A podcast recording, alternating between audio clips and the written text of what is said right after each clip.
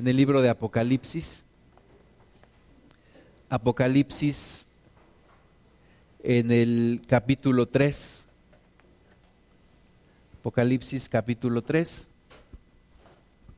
Y antes de empezar a leer, vamos a hacer una oración poniéndonos en las manos de nuestro Dios. Apocalipsis 3. Señor, tu palabra es espada de dos filos. Padre, tu palabra llega hasta lo más profundo de nuestro corazón y ahí discierne los pensamientos. Señor, nos abrimos a tu palabra, reprendemos en el nombre de Jesús todo aquello que se opone a tu propósito, lo echamos fuera en el nombre de Jesús en esta hora. Y Señor, declaramos que tu palabra no regresará vacía, sino como tú, lo, tú mismo lo dices, cumplirá el propósito para el cual es enviada en esta tarde. Recibe la gloria, Señor, y, por favor, Espíritu Santo, que tú nos guíes para que evitemos todo error y quitemos también toda distracción. En el nombre de Jesús. Amén. Apocalipsis capítulo 3, versículo 14. Es eh, el mensaje de nuestro Señor Jesucristo a una de las iglesias de Asia Menor que como sabemos no es un mensaje solamente dirigido a estas iglesias de aquel tiempo, sino que de acuerdo a lo que podemos discernir y, eh, descubrir, guiados por el Señor, son mensajes y que representan o mensajes a diferentes etapas de la iglesia de Cristo. Y varios autores coinciden en que este mensaje de la, a la iglesia de la Odisea es el mensaje para la iglesia moderna, es el mensaje para la iglesia de hoy. Entonces vamos a leer este mensaje pensando en esto, que es un mensaje especialmente, no porque los demás no lo sean, pero este especialmente es un mensaje dirigido a la iglesia de hoy. Dice el versículo 14, y escribe al ángel de la iglesia en la Odisea, he aquí el amén, el testigo fiel y verdadero, el principio de la creación de Dios dice esto, es decir, el que está hablando es nuestro Señor Jesucristo. Y Jesucristo dice esto a la iglesia. Yo conozco tus obras, que ni eres frío ni caliente. Ojalá fueses frío o caliente. Pero por cuanto eres tibio y no frío ni caliente, te vomitaré de mi boca. Es una palabra a la iglesia que se ha entibiado, que, que dejó de ser radical, que dejó de ser definida, que está como en, en, una, en una, zona gris em, entre lo caliente y lo frío y se ha convertido en tibia. Pero Jesucristo no soporta las medias definiciones. Jesucristo no tolera las indefiniciones. Jesucristo dice, yo quisiera que tú o fueras frío o fueras caliente, pero no tibio, porque por cuanto eres tibio te vomitaré de mi boca. Y vemos efectivamente que la iglesia hoy en día se ha entibiado, se ha eh, ha perdido su pasión, su entrega muchas veces, comparándonos con la iglesia, con la primera iglesia, nos podemos dar cuenta que efectivamente estamos tibios. Entonces es un llamado del Señor para hacernos calientes en el Señor, para definirnos en el Señor, para hacernos radicales y para seguirlo con todo nuestro corazón.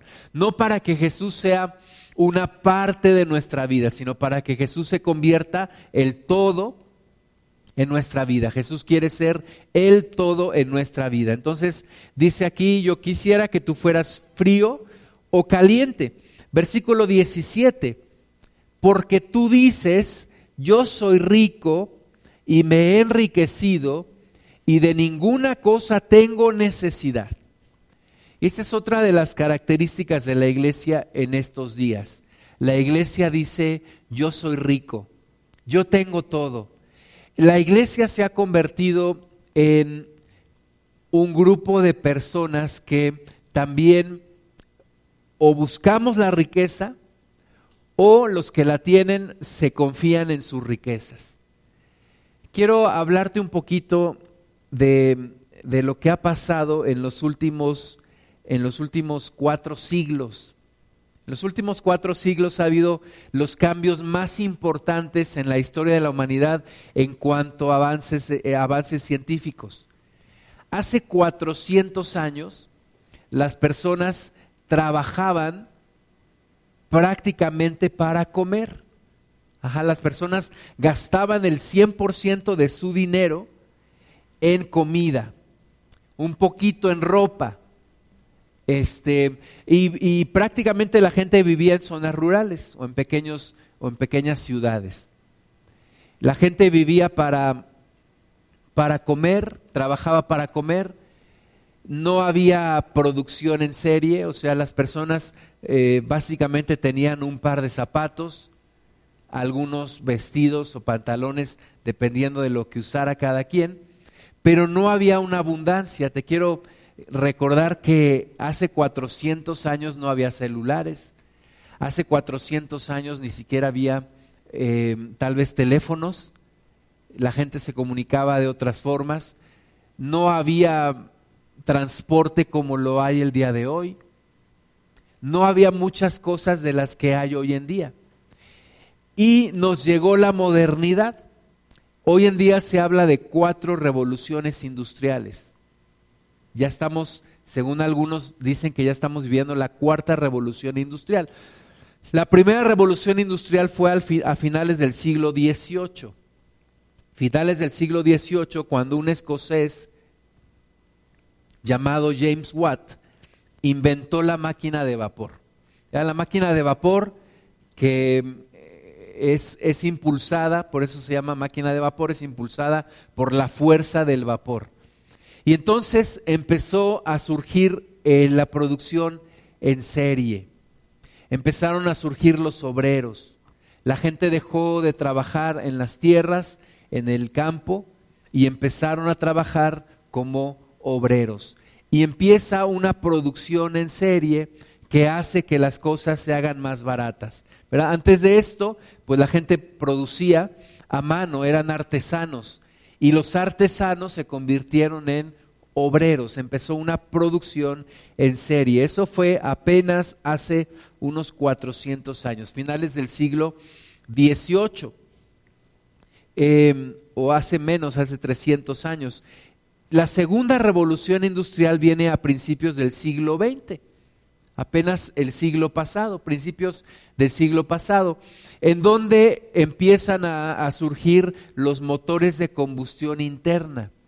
Es decir, ya no es el vapor, sino ahora es el petróleo, el gas, el que mueve las maquinarias. Y entonces es la segunda revolución industrial se vuelven a abaratar más los, los costos de producción, eh, se pueden hacer más cosas, bajan los precios, la gente empieza a comprar no solamente comida, sino ahora también pues compran otras cosas, más ropa, empiezan a, surgir los automóviles, los, los, ferrocarriles pues ya desde el tiempo del, del vapor.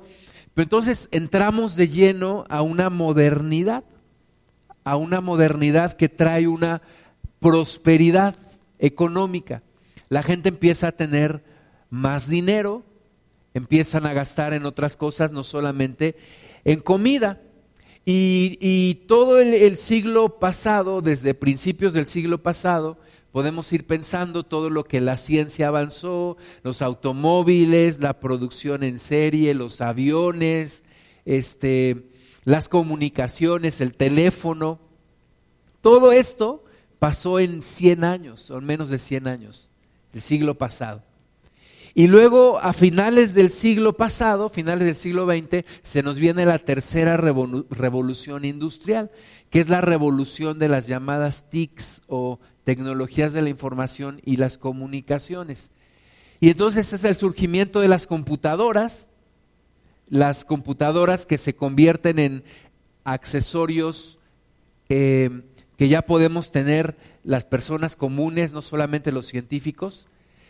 Hoy en día incluso pues traemos computadoras como celulares, ¿verdad? Esto es una computadora y tal vez más poderosa de lo que eran las computadoras de, hace 50 años, con las que mandaron al, a, esta, a este cohete a la luna. Ahora tenemos mucho más capacidad de procesamiento. Y todo esto empezó el siglo pasado, hace apenas algunas décadas comenzó. Entonces, si te das cuenta, los, los ciclos de, de cambio cada vez se van reduciendo más. La tercera revolución industrial entonces es con las tecnologías de la información y las comunicaciones, las computadoras, el Internet, y empezaron las redes sociales y empezaron eh, las comunicaciones no solamente a través de la voz, sino de los datos, en el teléfono celular, en las computadoras, y todo eso también trajo un gran cambio a nuestras vidas. Pues hay quien dice que ya estamos en la cuarta revolución industrial. Y la cuarta revolución industrial se basa básicamente en lo que es la inteligencia artificial. Inteligencia artificial que algunos dicen está ya reemplazando personas en, en, sus trabajos, ¿no? Que ya ahora lo que podían hacer las personas lo están haciendo las computadoras o las máquinas con la llamada inteligencia artificial. Tenemos el surgimiento de los drones, de estos, estos artefactos que son controlados por computadora y que pueden andar volando por donde quiera. Este, las impresoras a, 3D, tercera dimensión. Hay lugares en donde, en donde tú vas, te, te, pruebas o te toman tus medidas y ahí mismo te imprimen en tercera dimensión tu ropa. Este, hay muchísimas cosas que están cambiando. Las, las energías limpias, Ahora mucho es no contaminar, eh, lo que se llama el Big Data, el análisis de información, la robótica, la nanotecnología. Todo esto va y está cambiando enormemente la vida de la sociedad. Ahora, ¿por qué, ¿por qué hablo de todo esto? Porque estamos viviendo los tiempos de mayor prosperidad económica, los tiempos de mayor comodidad. Estamos viviendo en los tiempos, apenas en unos cuantos años, no más de, eh, estamos hablando del siglo, finales del siglo XVIII y estamos en el siglo XXI, pues no son más de 300 años. Entonces, en, en, los últimos 300 años de la historia de la humanidad hemos visto grandes cambios. Estamos viendo grandes cambios y eso nos afecta de una manera importante también en nuestro corazón, porque dice aquí el versículo 17, tú dices, yo soy rico y me he enriquecido y de ninguna cosa tengo necesidad. O sea, hoy en día nosotros vivimos mejor que lo que vivían los reyes de hace 400 años. Nos podemos bañar diario con agua caliente o tres veces al día Podemos encender la televisión y en un momento darnos, enterarnos de qué está pasando en todo el mundo. Podemos comunicarnos con alguien de manera inmediata, no importa que esté del otro lado del mundo, por teléfono, por redes sociales, por WhatsApp, por lo que sea. Tenemos, eh, dicen las mujeres, no tengo que ponerme, no tengo zapatos, tienen cinco pares de zapatos ahí, no tengo que ponerme y tienes toda la ropa ahí. Quiero decirte que esto no era así antes. La gente no tenía tanta ropa como hoy, la gente no tenía tantos zapatos como hoy, la gente no tenía celulares, no tenía forma de comunicarse tan rápido. Estamos viviendo una época de la comodidad. La comodidad. Y es por eso que la iglesia dice, yo soy rico, me he enriquecido y de ninguna cosa tengo necesidad. La, ciencia médica ha avanzado también muchísimo. Hace 400 años la gente se moría de una gripa, de una infección, había lepra, había tantas cosas que hoy en día pues la gente dice simplemente voy al doctor, que me quiten toda la grasa que tengo y soy esbelto, ¿no? O que me quiten lo, que es, lo, que es, lo que me tengan que quitar. Y por eso es que la iglesia hoy dice, yo soy rico, me he enriquecido y de ninguna cosa tengo necesidad. Obviamente estamos hablando de un, de un mundo polarizado, ¿verdad? Mientras nosotros tenemos celulares, tenemos ropa, tenemos calzado, tenemos muchas cosas, pues hay otro grupo de personas que no lo tiene, que no tiene nada, que sigue viviendo como hace 400 años. Pero hablemos de la iglesia moderna, hablemos de la iglesia que nosotros, que tú y yo estamos acostumbrados a conocer. Y decimos, yo soy rico, me he enriquecido y de ninguna cosa tengo necesidad. Tengo todo, tengo dinero, tengo trabajo, tengo celular, tengo ropa, tengo acceso a muchas cosas. Pero, dice aquí el Señor, ¿no sabes que tú eres un desventurado, miserable, pobre, ciego y desnudo? Y de nuevo, este es el mensaje a la iglesia de hoy mientras que nos hemos ido detrás de las cosas que nos hacen sentirnos seguros, que nos hacen sentirnos cómodos, hemos olvidado lo más importante. Lo más importante, te quiero decir que la humanidad ha vivido más de seis mil años sin muchas de las cosas que tú y yo tenemos hoy. Y que a veces nos sentimos miserables cuando no las tenemos. ¿verdad? Me siento mal cuando mi teléfono tarda mucho en abrir el WhatsApp. Y a veces digo, yo quisiera aventar este celular y porque no me contesta como yo quisiera. Nos sentimos mal cuando le, le marcamos, le marco a mi esposa y no me contesta. Y quiero hablar con ella inmediatamente y no me contesta. Me siento mal cuando no me puedo comprar un traje nuevo, cuando no puedo tener los zapatos que quiero. Me siento mal cuando no tengo el ancho de banda que necesito. O cuando llego a un lugar a comer y no hay wifi. Me siento miserable, ¿verdad? Porque nos hemos ido detrás de las cosas que no son tan importantes. Para la iglesia de hoy hay cosas que son muy importantes, pero para el reino de Dios realmente no son tanto. Hemos descuidado lo verdaderamente importante. Por eso dice aquí, tú dices que eres rico y que no tienes necesidad de nada, pero no sabes que eres un desventurado, miserable, pobre, ciego y desnudo. Has descuidado las cosas verdaderamente importantes.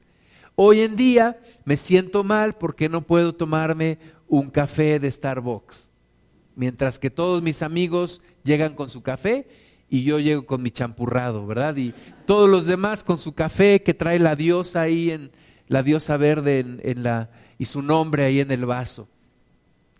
Estábamos en una reunión de pastores y, y de repente llegan unos pastores así bien fashion con su café Starbucks y se sientan y dije, bueno, está bien. esa es la iglesia del día de hoy.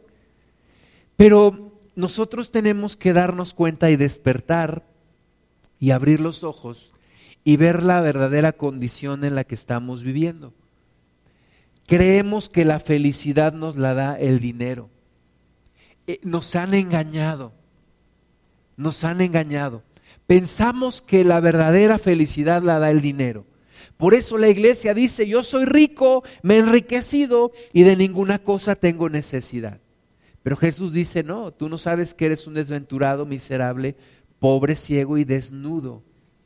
Has descuidado lo más importante. Te has, te has llenado de cosas superfluas. Te has llenado de cosas que te quitan, que te quitan el sueño, que te quitan la paz, que por una parte te prometen seguridad, pero por otra es como una condena que vas pagando día tras día es de asombrarse que cuanto más recursos hay en esta tierra, la gente se siente más miserable. La gente vive en depresión. Me decía una persona en estos días, yo le preguntaba, ¿no extrañas a tu familia? Me dijo, sí, por eso me voy a ir de vacaciones, por eso me voy a Cancún, porque no soporto, no puedo estar así, me deprimo. Cambiamos las cosas, pensamos que lo material nos va a dar una paz, pero no es verdad. No es verdad. Por tanto, dice el versículo 18, yo te aconsejo que de mí compres oro refinado en fuego. Es decir, no busques la felicidad y la plenitud en donde no está, dice el Señor Jesús. Yo te aconsejo que de mí compres oro refinado en fuego. Tú ve, las, las tiendas en estos días están repletas de gente que está comprando, muchas de ellas endeudándose, pagando con la tarjeta de crédito. Pero todo el mundo quiere comprar, todo el mundo cree que la felicidad está ahí. El otro día escuchaba una persona que lo decía en serio y decía, necesito una terapia porque me siento mal. Y, y decía que su terapia era 10 mil pesos para irse a comprar ropa. ¿verdad? Pues la gente así, así está actuando el día de hoy. Compra cosas para sentirse bien, pero Jesús dice, yo te aconsejo que de mí compres oro refinado en fuego, para que seas rico, verdaderamente para que seas rico. Cuando yo era niño y luego adolescente y luego joven, me tocó vivir crisis tras crisis en México. Los que somos de la edad se acordarán. Vivíamos una crisis detrás de otra. La crisis de la devaluación de López Portillo, luego la crisis de, eh, de la Madrid y luego, y luego el error de, de, diciembre del 94. Vivíamos crisis tras crisis. Y había algo que en las noticias, una palabrita que en las noticias se, se, se mencionaba mucho y era austeridad. Decían, estamos en tiempos de austeridad. Entonces yo, yo crecí pensando que la austeridad era algo malo, que el ser, el ser austero era algo malo, era un símbolo de, de pobreza y de escasez. Pero sabes qué, yo creo que la austeridad es algo bueno, que debemos de acostumbrarnos a vivir en austeridad. ¿Por qué? Porque cuando nos engañamos por el dinero, pensamos que lo tenemos todo.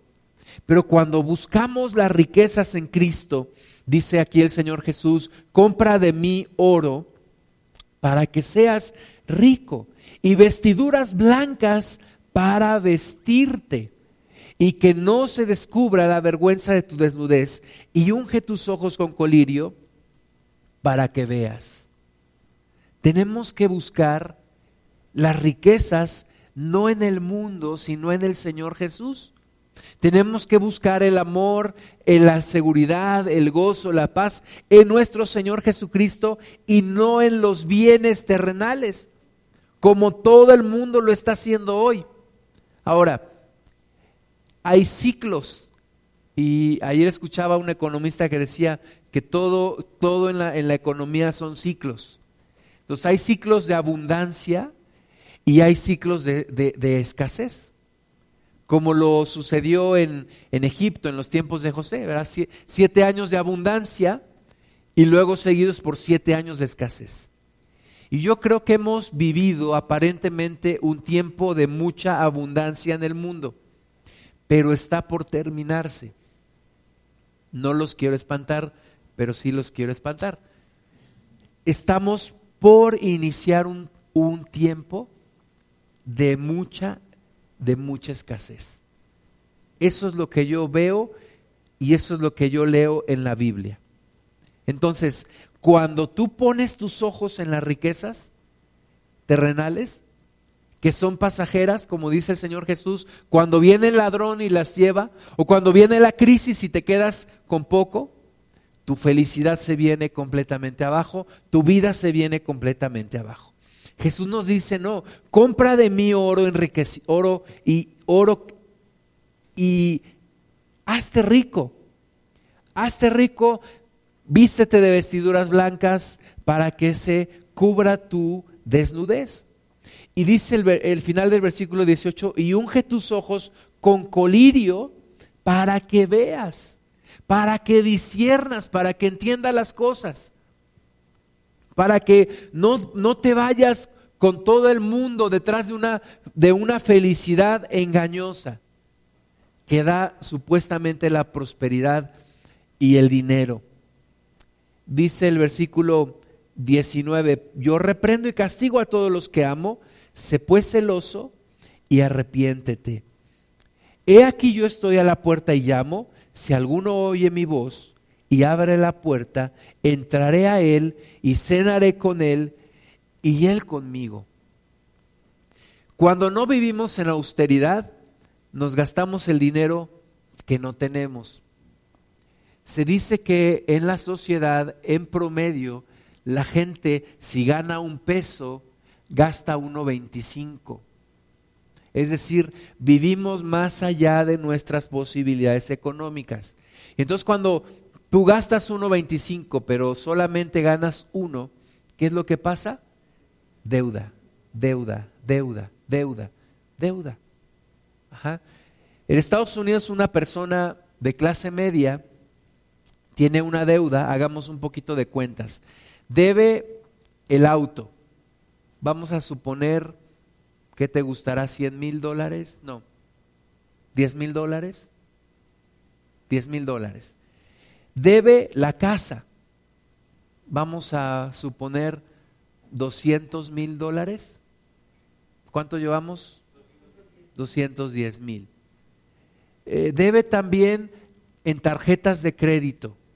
Vamos a suponer otros 50 mil dólares. ¿Cuánto llevamos?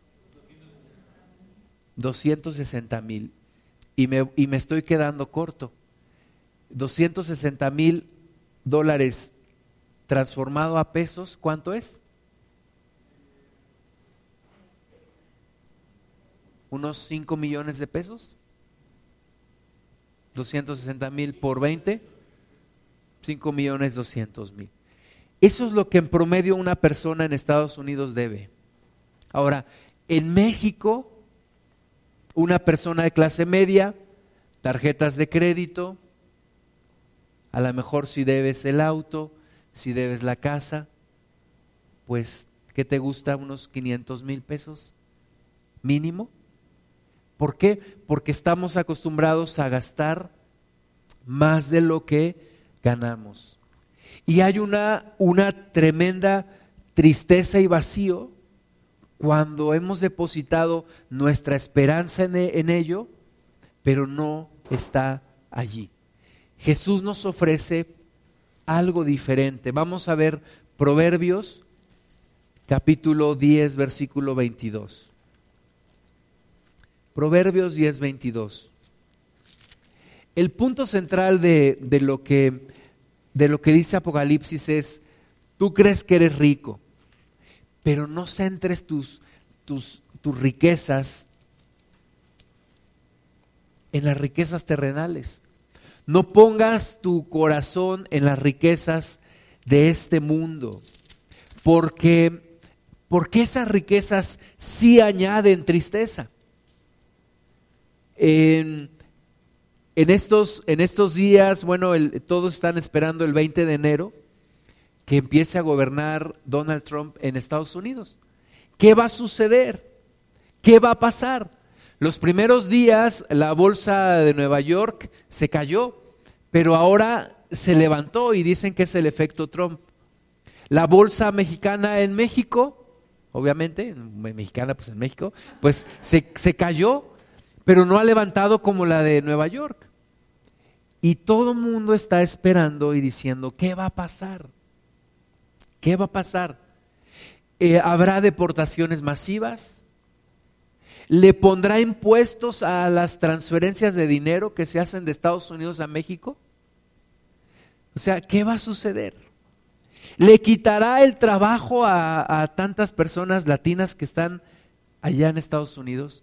¿Cerrará el flujo de inversiones hacia, hacia países como México? ¿Qué va a suceder? ¿Qué va a pasar con China? Porque también hay un discurso ahí eh, en contra de China. ¿Qué va a pasar?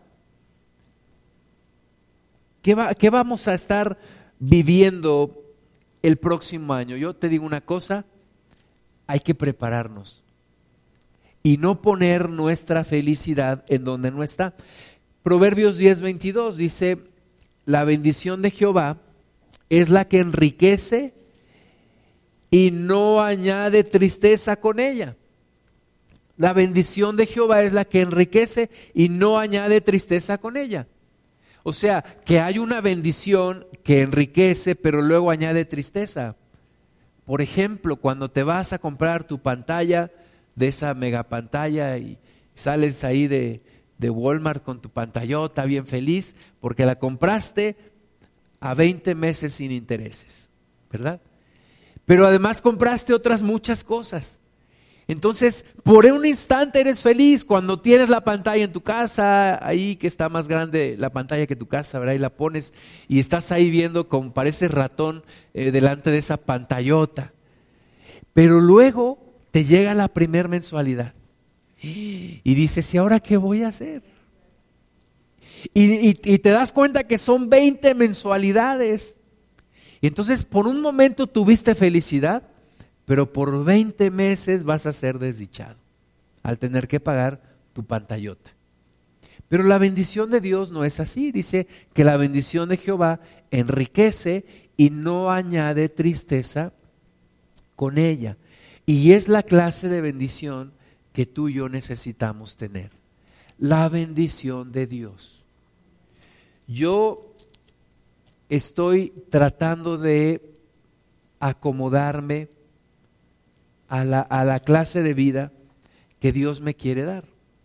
Es decir, estoy tratando de vivir de acuerdo a las posibilidades de lo que Dios me da. Y tengo que aprender a ser austero. Tengo que aprender a ser austero.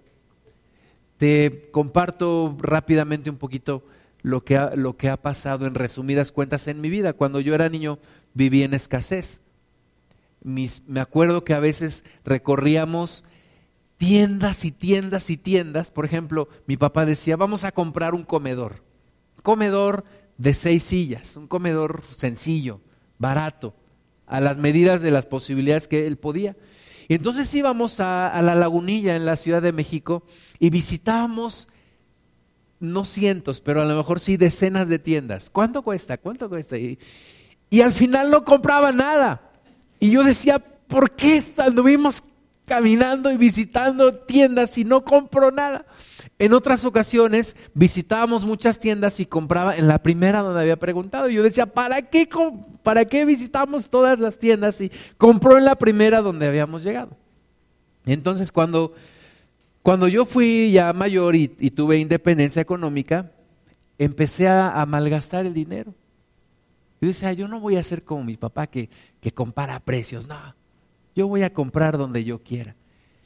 Y empecé a, comprar y Dios me bendijo y Dios me prosperó y de muchas formas compré lo que quería, lo que quise. Yo no me esperaba, yo decía, quiero tal cosa, la compraba.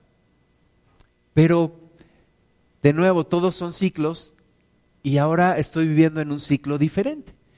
Y ahora estoy, estoy aprendiendo que hay que tener orden en los gastos. Entonces ahora, aunque quisiera, no puedo. No puedo decir, quiero comprar tal cosa y comprarla inmediatamente, no. Y estoy aprendiendo algo que se llama orden y austeridad. ¿Sí?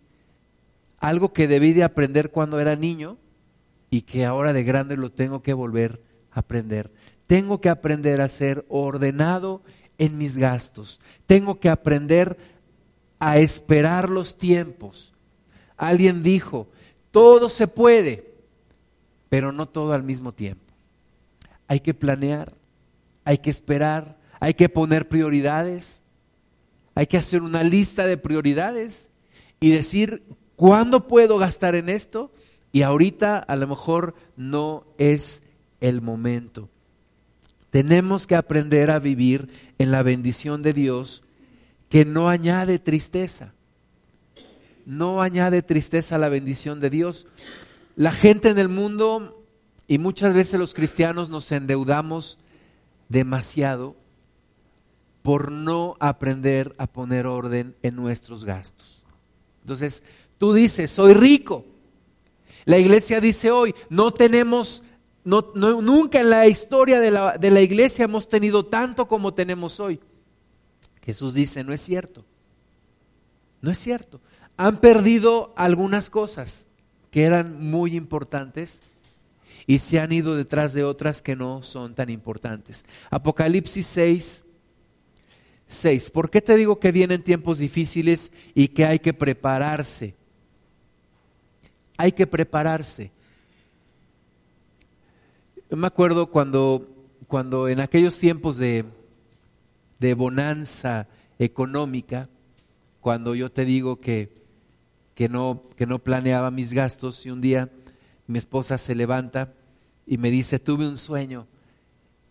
Y, me dice, tuve un sueño como los sueños de José. Hay, siete, siete, años de bendición, pero luego vienen siete años de escasez. Y yo, le, y yo casi la reprendo en el nombre de Jesús, ¿verdad? Yo le dije, ¿cómo se te ocurre pensar esas cosas? No, Dios nos va a seguir bendiciendo. Y efectivamente, pues hubo bendición, pero luego hubo un recorte de, bendición y pues creo que no fuimos suficientemente sabios, yo no fui suficientemente sabio para administrar lo que en un momento Dios nos dio. Dios nos ha bendecido y no, para nada quiero, quiero que sientan que es una queja, no, pero la, la enseñanza es esta hay que prepararse para lo que viene. Mi punto es este, tenemos que prepararnos porque vienen, vienen momentos más difíciles. Vienen momentos más difíciles de los que hoy estamos viviendo. Dice Apocalipsis 6, 6, oí una voz en medio de los cuatro seres vivientes que decía, dos libras de trigo por un denario y seis libras de cebada por un denario, pero no dañes el aceite ni el vino. Está hablando de los tiempos finales, en donde se venderán dos libras de trigo, donde una libra son 327 gramos, o sea, menos de un kilo de trigo por un denario, y un denario es el salario de un día. Entonces imagínate menos de un kilo de trigo por todo el salario de un día y seis libras de cebada por un denario. Habrá una situación económica difícil. No, no quiero eh, ser pesimista, pero sí necesitamos prepararnos para lo que viene. No podemos despilfarrar el dinero, no podemos despilfarrar las cosas te eh, comento un poco mi experiencia. Tuve una, una 15, 15 años, especialmente 10 años de, de bendición, de mucha bendición económica. Y hubo algunas cosas que atinadamente obedecí al Señor y pude hacer. Por ejemplo, eh, pagar eh, una hipoteca de una casa. Gracias a Dios no, no debemos nuestra casa. El día de hoy nuestra casa está fuera de toda, de toda deuda. Otra cosa buena, eh, contraté dos seguros de, educación para mis hijos. Y ahí le estuve metiendo mes tras mes, dinero, dinero, dinero. Dos cosas buenas. Pero una cosa mala que hice, por ejemplo, eh, me gustaba comer en buenos lugares y muchas veces acompañado de muchas personas. Compraba el afecto de otras personas. Yo estaba comprando el afecto y la aceptación de otras personas. Y sabes que hoy en día digo, si todo ese dinero lo hubiera guardado, ¿y cuántas veces a lo mejor tú gastas dinero en personas eh, que no te corresponde gastar? Cubres gastos que no te corresponde, como yo lo hice. Gastas un dinero que podrías guardar y que podría ser de bendición para los años que vienen. Yo le doy gracias a Dios y yo aprendo una cosa de mi papá. Mi papá trabajó toda su vida en una dependencia de gobierno Y, toda la vida nosotros vivimos en, una, en un cuartito rentado ahí en la Ciudad de México. Mis 25 años de soltero los viví en un lugar rentado, en un cuartito rentado. No, nunca, que yo me acuerde, nunca fui con mi papá que me comprara toda la ropa que yo quería, nunca. Eh, tampoco, nunca tuve unas vacaciones con mis papás, nunca, fuera de visitar a mis familiares en la sierra. Pero sabes qué, yo veía a mi papá, sacaba una hoja y anotaba números. Yo decía, ¿qué está haciendo mi padre? Mi padre. Anotaba números en esa hoja. Y luego veía que le llegaban estados del banco. Y anotaba, y anotaba. Y eran sus ahorros. Sus ahorros. Cuando yo me casé unos años después, mi padre se compró una casa. Una casa grande en la Ciudad de México. Y yo luego le reclamo en broma, ¿por qué, ¿por qué te esperaste hasta que me, me fuera? ¿Verdad? Pero lo que, el punto es ahorrar, ahorrar, de una manera sistemática. O sea, yo vi cómo mi padre con su sueldo restringido pudo ahorrar toda su vida laboral y al final poderse comprar una casa. Hoy en día mis padres son económicamente independientes, no necesitan del apoyo ni de mis hermanas ni mío, porque económicamente son, son independientes, son sustentables. ¿Por qué? porque se prepararon. Mi padre se preparó para este tiempo.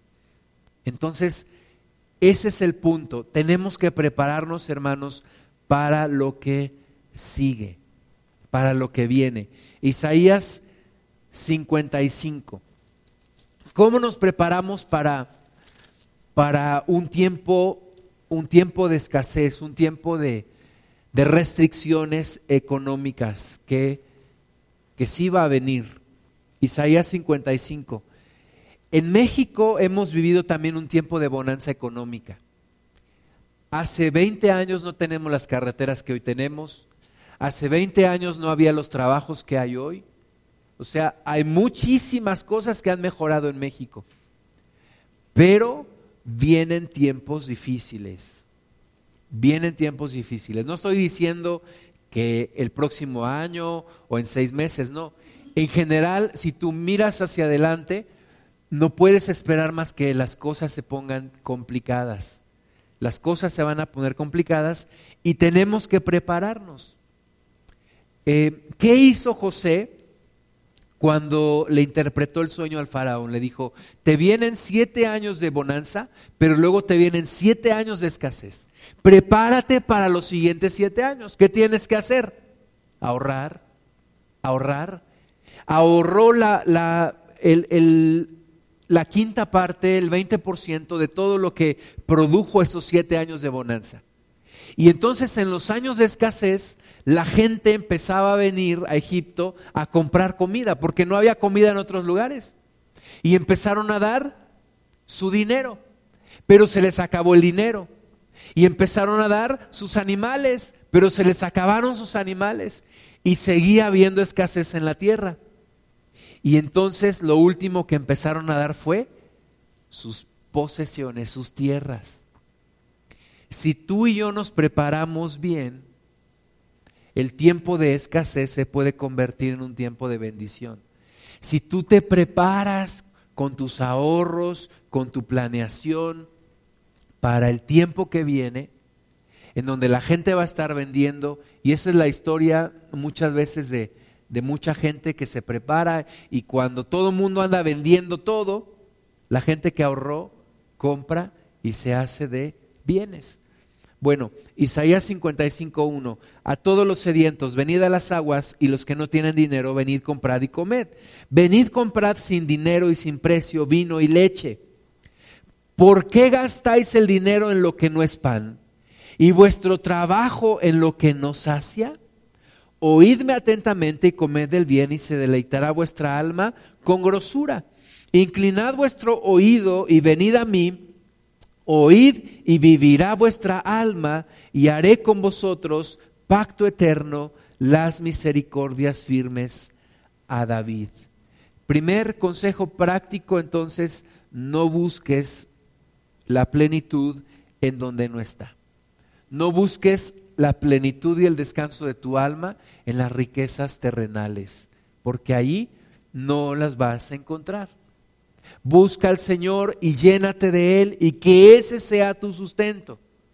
No el, estrenar zapatos o el tener un celular nuevo o una computadora nueva o un auto nuevo. Que esa no sea tu felicidad, que tu felicidad esté en el Señor. Segundo consejo práctico, arreglar las deudas y no endeudarse más. Segunda de Reyes capítulo 4, versículo 1. Eh,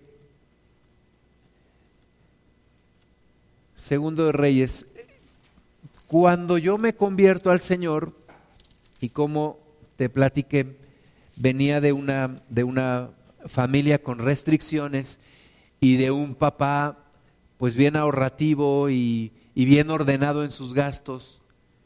Sabes que en la iglesia una cosa que yo aprendí mal fue la planeación financiera. Porque lo que yo aprendí en la iglesia y estuvo mal, yo lo aprendí mal, lo aprendí más bien de una persona que no era ordenada financieramente, aprendí desorden financiero. Aprendí a gastarme todo lo que tenía.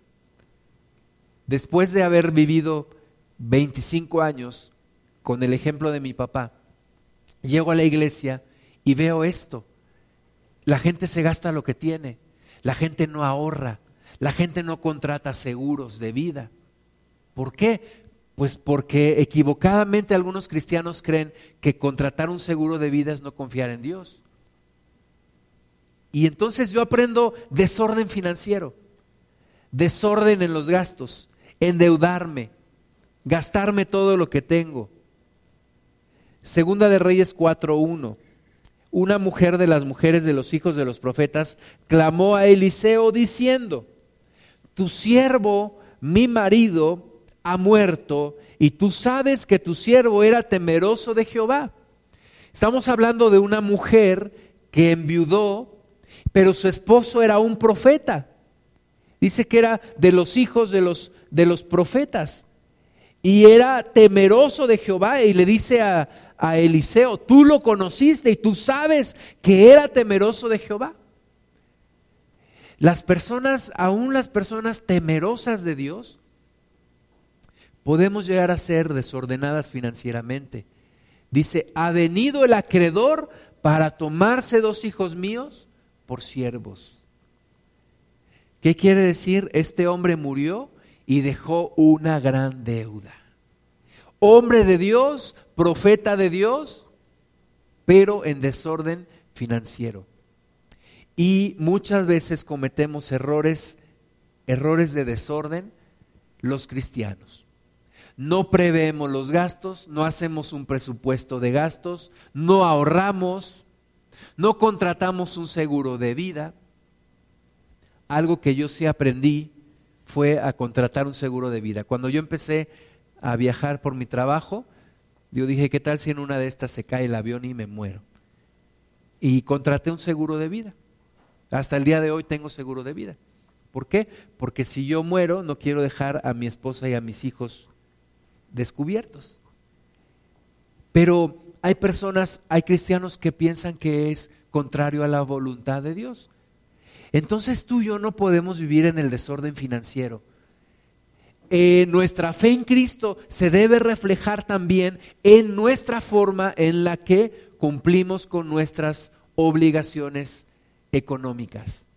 Tenemos que ser responsables, porque de otra forma sucede lo que pasó con este hombre. Murió y dejó a su esposa con una terrible deuda y ya se querían llevar a los hijos como esclavos.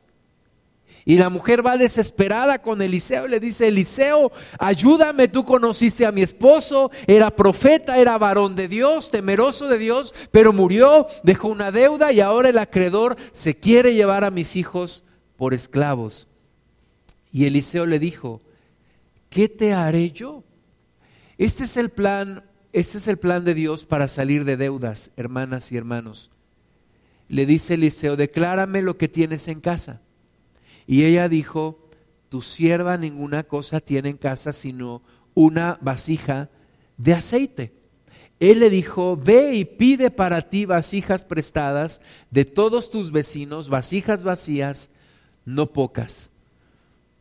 Entra luego y enciérrate tú y tus hijos y echa en todas las vasijas y cuando una esté llena, ponla aparte.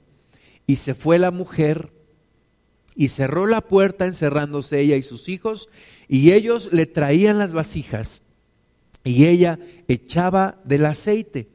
Cuando las vasijas estuvieron llenas, dijo a un hijo suyo, tráeme aún otras vasijas. Y él le dijo, no hay más vasijas. Entonces cesó el aceite. Vino ella luego y lo contó al varón de Dios, el cual dijo, ve y vende el aceite y paga a tus acreedores, y tú y tus hijos vivid de lo que quede. Primera, primera enseñanza. Le dijo el, Eliseo, ve y enciérrate con tus hijos en tu casa. Primera cosa que tenemos que hacer, reconocer que tenemos un problema financiero, ir y buscar la ayuda de Dios. Encerrarnos en casa, buscar la, la presencia de Dios, buscar la solución en nuestro Dios. Luego le, le dice, ¿qué tienes? Dice, pues solamente vasijas vacías, no pocas. ¿Qué es lo que tienes tú que puedas vender? Que puedas vender para salir de tus deudas. ¿Qué puedes vender o qué talento puedes aprovechar para salir de tus deudas? Puedes tal vez buscar un, un trabajo adicional de manera temporal para pagar tus deudas. Tienes que hacer un plan ¿Cómo vas a pagar tus deudas? Y aunque tu problema se resuelva en tres años tal vez, pero tienes un plan que estás siguiendo y, lo, vas a, y lo vas a cumplir. Dice la palabra de Dios que consiguieron vasijas vacías y Dios bendijo sobre esas vasijas vacías. Es decir, Dios no bendice si no hay iniciativa. Dios no bendice si tú no traes al Señor los, los recursos. Dice, Señor, pues yo tengo estos talentos o tengo estos bienes. Tú bendices sobre esto. Y que entonces el Señor, como lo hizo con esta mujer, pueda derramar su bendición sobre todo ello. Y luego, cuando ya tenía todas las vasijas llenas de aceite, dijo, está bien, ve y vende el aceite y paga a tus acreedores y tú y tus hijos vivan de lo que quede. Es decir, vivamos de acuerdo a nuestras posibilidades económicas, no más allá de eso. Entonces, como segundo consejo práctico, tú y yo necesitamos un plan para terminar con nuestras deudas y no endeudarnos más. ¿En dónde le podemos recortar para pagar deudas? A lo mejor si dejas de tomarte tu café de 70 pesos todos los días, 70 por, por, por 7, son 490 pesos que se pueden ir directo a la tarjeta de crédito. O si dejas de invitar la comida a todos todos los días. O si dejas de ayudar a algún familiar que ya se le hizo concha y que ya depende de ti, pues, y no es, no es ser malo, no es ser mal cristiano, es solamente que tenemos que poner orden en nuestra vida. Amén. Tercer consejo práctico, ser austero. Ser austero, de nuevo, no es malo. Yo pensé por mucho tiempo que ser austero era, era malo. Y muchas veces como lo escuché de algunos cristianos, no es que yo tengo que vivir como rey, porque yo soy hijo del rey. Yo tengo que comer en los mejores lugares, yo tengo que traer el mejor carro, yo tengo que traer la mejor ropa porque soy hijo del rey. No, yo creo que tenemos que ser austeros, tenemos que ser ordenados. Proverbios 13, 11 dice, las riquezas de vanidad disminuirán, pero el que recoge con mano laboriosa las aumenta. No podemos disiparnos el dinero que Dios nos da. Tenemos que planear, tenemos que planear. En la empresa donde yo trabajé por 15 años, nos decía nuestro jefe, si nosotros planeamos los gastos que vamos a hacer, vamos a pagar menos por ellos. Porque si compras de urgencia, te va a salir siempre más caro. Y lo mismo sucede en las finanzas personales. Si tú planeas lo que vas a requerir, lo compras con anticipación, eh, planeas tus compras en los mejores lugares al mejor precio. Entonces, hay que ser austero. No necesito de tal cosa, no necesito de un café de 70 pesos todos los días, no necesito de, una, de, un traje súper carísimo de 10 mil pesos, ¿verdad? Podemos ser austeros, podemos tener austeridad. Invertir en donde sí vale la pena invertir el dinero. Proverbios 21, 20.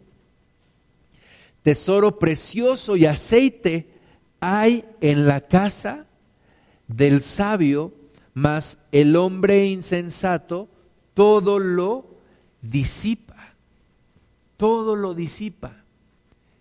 Parece que el dinero nos hace cosquillas en las manos, ¿verdad? Lo tenemos y ya lo queremos gastar. Decimos es que el dinero por eso es redondo, para que ruede, ¿verdad? Y gastamos todo el dinero. No. Dice aquí que en la casa del, del hombre, del hombre sabio, siempre hay aceite y tesoro precioso. Es decir, tenemos que aprender a ahorrar, tenemos que aprender a guardar. Aprender de José. José quintaba la producción, es decir, el 20%. Guarda el 20%, el 10% para Dios y otro 10% de ahorro. Podemos ir ahorrando. Amén. Cuarto consejo práctico, trabajar, trabajar bien, trabajar fuerte, trabajar de manera inteligente, trabajar de manera productiva, esforzarnos, prepararnos. Tenemos que estar al día en lo que hacemos, es decir, actualizados, ser lo mejor, los mejores a lo que te dediques, a lo que te dedicas, que seas el mejor, que desarrolles una habilidad, un talento, que cuando haya algún recorte de personal o cuando haya alguna situación de escasez, no te alcance a ti. ¿Por qué? Porque has desarrollado una habilidad, un conocimiento, una experiencia que se valora muchísimo. Primera Tesalonicenses 4:11 Dice, y que procuréis tener tranquilidad y ocuparos en vuestros negocios y trabajar con vuestras manos de la manera que os hemos mandado, a fin de que os conduzcáis honradamente para con los de afuera y no tengáis necesidad de nada. Hay que trabajar, hermanas y hermanos. Hay que ocuparnos en nuestros negocios. Hay que dedicarnos a hacer lo que sabemos hacer con las habilidades que Dios nos ha dado. Trabajar fuerte, de cada vez de mejor manera, ahorrar, ser ordenados en los gastos, para que Dios nos bendiga. No aprendamos en el desorden, no aprendamos del desorden. Aprendamos a ser austeros, a ser ordenados, a trabajar fuerte, a trabajar duro. Quinto consejo práctico, confía en Dios, confía en el Señor, todo ponlo en las manos del Señor. A veces mis, algunos hermanos me dicen, es que tú siempre dices que hay que orar. Pues es que sí es lo que hay que hacer. Lo primero, lo primero es que hay que orar. Tienes que orar y buscar el favor de Dios, porque de otra forma Dios no te va a bendecir. Salmos 67, versículo 6, dice, la tierra dará su fruto, nos bendecirá Dios, el Dios nuestro. Bendíganos Dios y témanlo todos los términos de la tierra. Busquemos el favor de Dios, busquemos la bendición de Dios, confiemos en el Señor, hagamos nuestra parte y Dios hará la suya. Trabajemos fuerte, seamos ordenados y Dios hará su parte y nos bendecirá.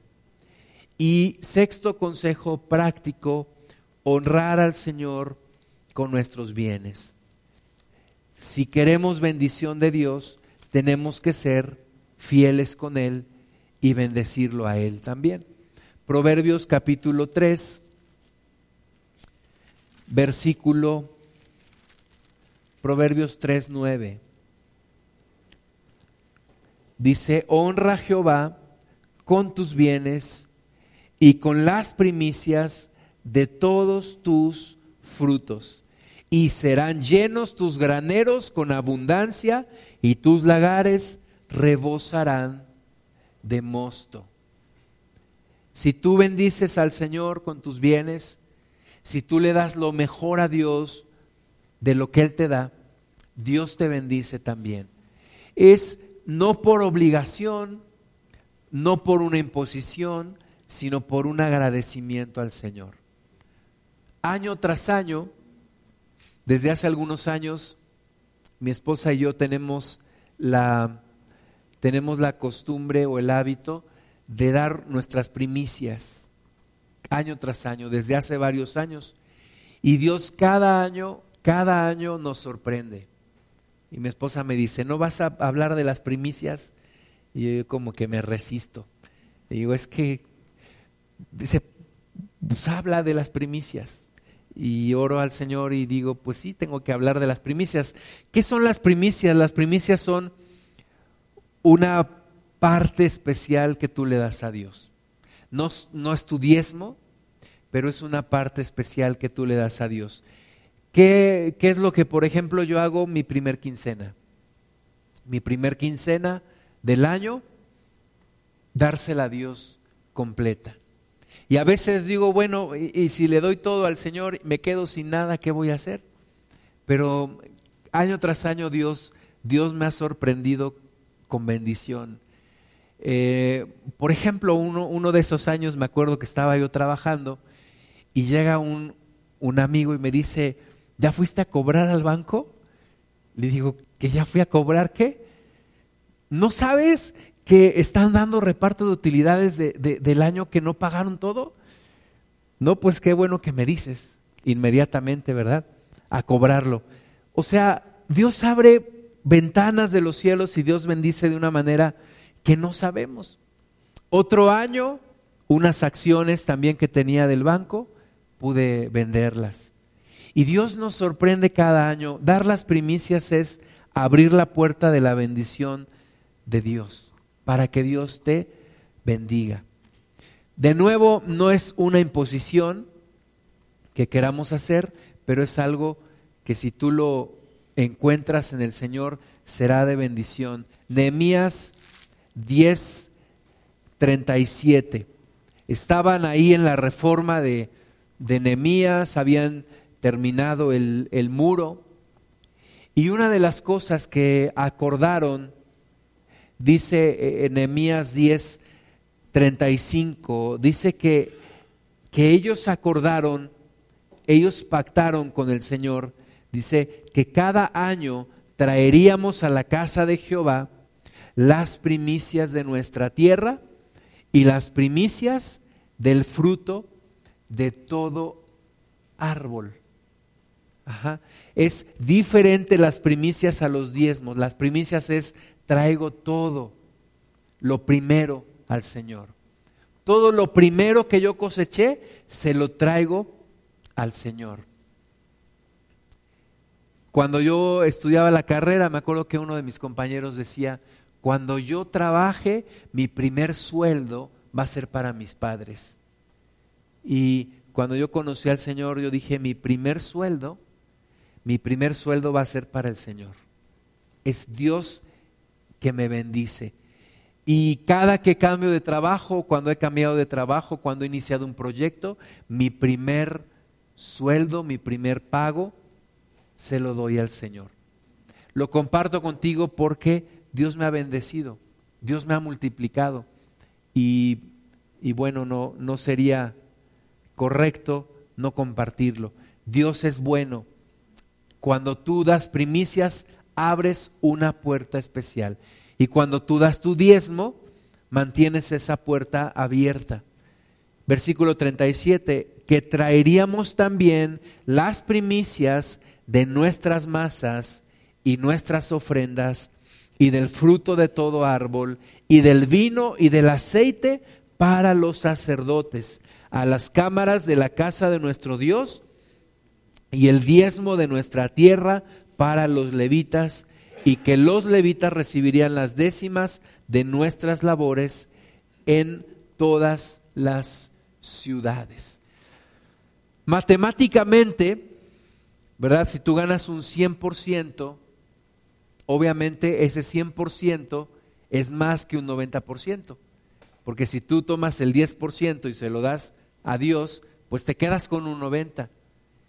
Y matemáticamente, pues es menos.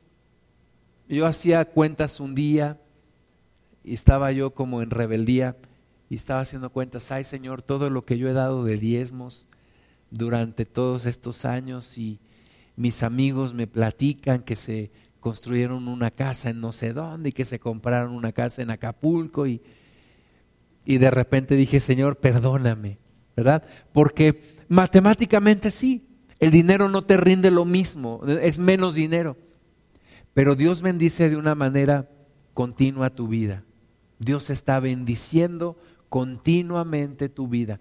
Y aunque el medio sea uno, ¿verdad? Un trabajo, un negocio, siempre la fuente de bendición es Dios. Entonces, no importa cómo se pongan las cosas, tú eres fiel al Señor, honrándole con tus, con tus bienes, Dios te bendecirá, Dios te va siempre a abrir puertas. Amén. Vamos a ponernos de pie, vamos a orar. Vienen entonces tiempos tiempos complicados, si somos ordenados con nuestros gastos, si somos ahorradores, si planeamos, si platicamos,